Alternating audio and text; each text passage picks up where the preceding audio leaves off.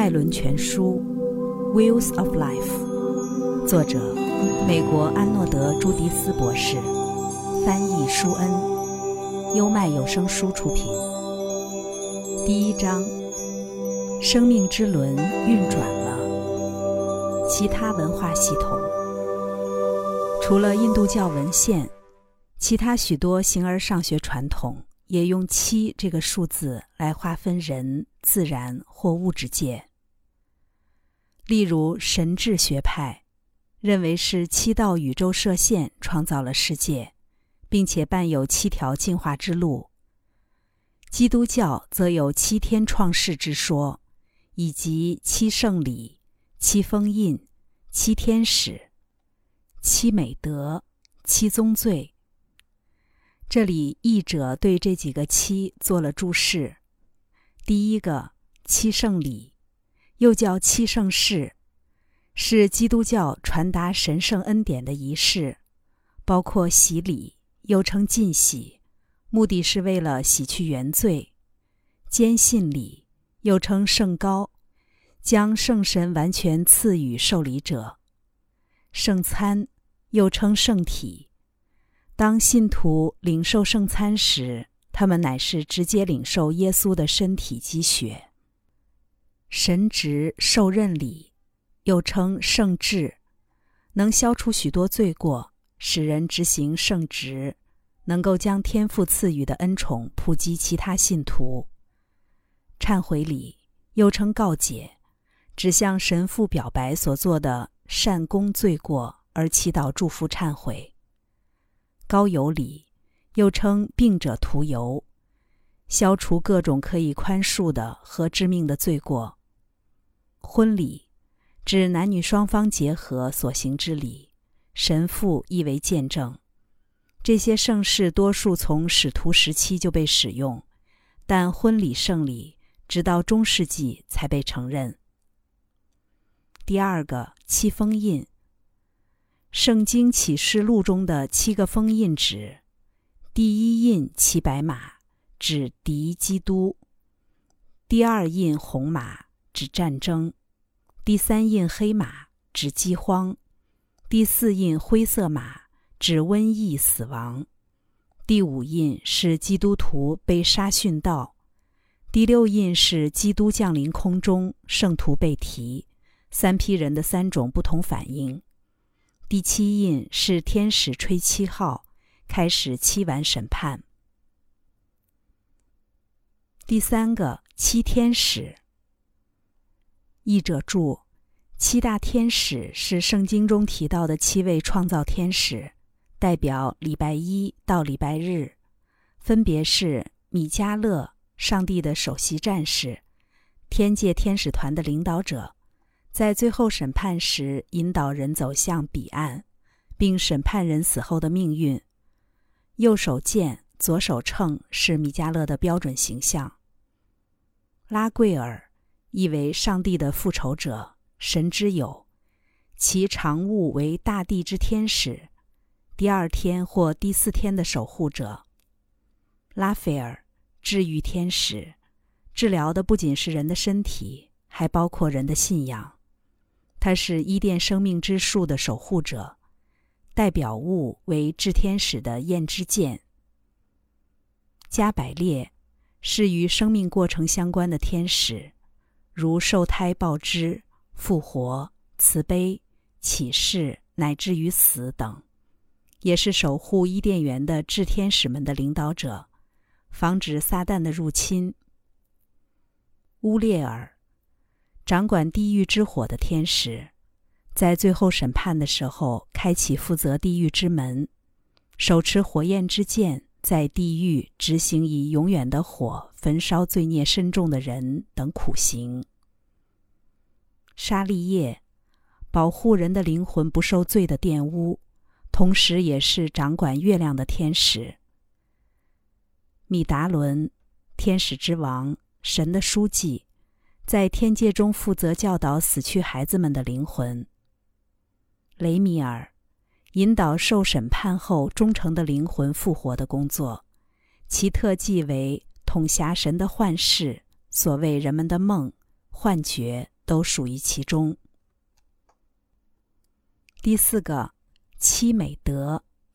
译者注：七美德即七种高尚的德行：谦卑、宽容、耐心、勤勉、慷慨、节制、贞洁。基督教认为，美德不是个人行为的果子，而是圣灵在人心里做工而结出来的果子。人应当先信靠上帝。然后美德就会自然而然、慢慢的结出来。七宗罪，七宗罪是人类恶行的分类，分别是傲慢、嫉妒、愤怒、懒惰、贪婪、暴食及色欲。启示录第一章第十六节里有一句话：“他右手中拿着七星，可能指的就是七个脉轮。”卡罗琳·梅斯也曾把基督教里的七圣礼和七个脉轮联系在一起。卡巴拉生命之树也是一套研究人的行为和意识的系统。它的七个水平切面分布于三个垂直柱子和十个质点之上，像脉轮系统一样，这棵生命之树也在描述从人间通往天堂的路径。两者虽没有准确契合，却有很多重要的相似之处，都描绘了从物质朝向更高意识进化的旅程。把卡巴拉生命之树和脉轮系统相互比照，会找到那十个质点在人体上的对应位置。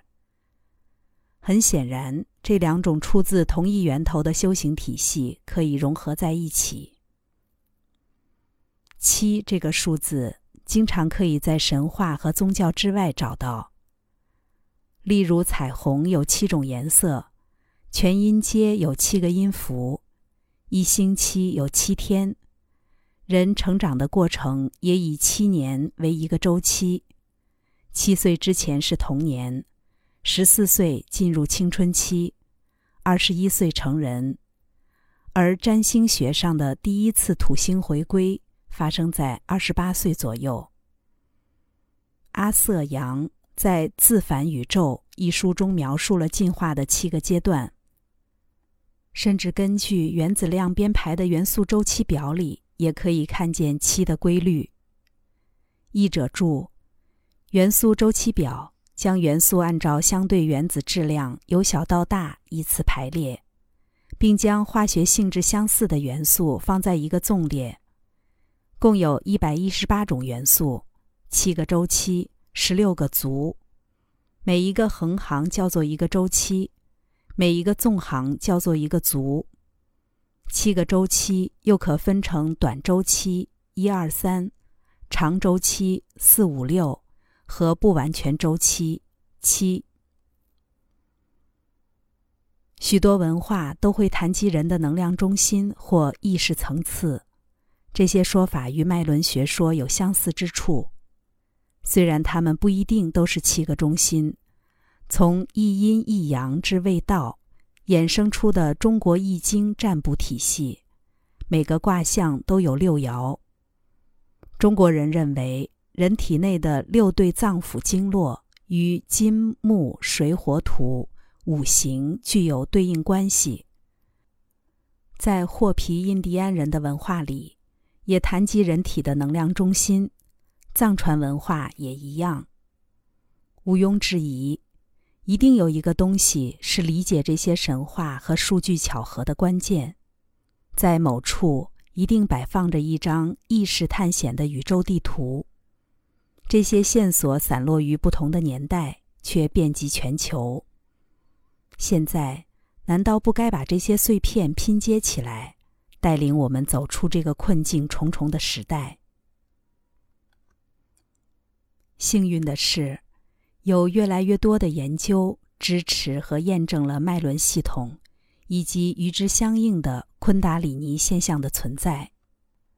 译者注：参见罗莎琳·布鲁耶著作《光之轮：脉轮研究》（Wheels of Light: A Study of the Chakras）。我希望能在这本书里把这一切都讲明白。不过，我更倾向于你能通过自己的亲身体验来确证脉轮系统的存在。其次，才是让那些科学数据说服你。在脉轮体验中，科学除了能给你一些知识上的验证外，其实没有多大实用价值。因为脉轮终究是一种内在的主观体验，了解脉轮系统只是第一步。真正的挑战在于如何体验到它们。作者注：更多关于体验脉轮的方法，如瑜伽体位、日常练习、静坐冥想、功课和仪式，参见作者与维嘉合著的《七重之旅》，透过脉轮整合心身灵。